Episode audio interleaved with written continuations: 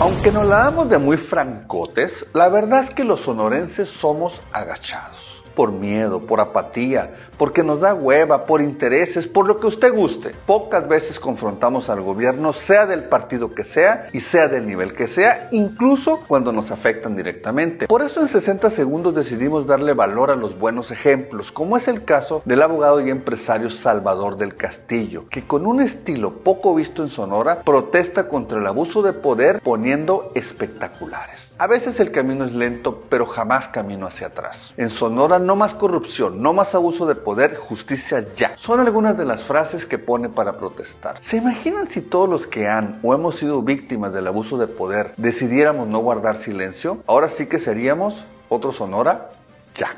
Saludos.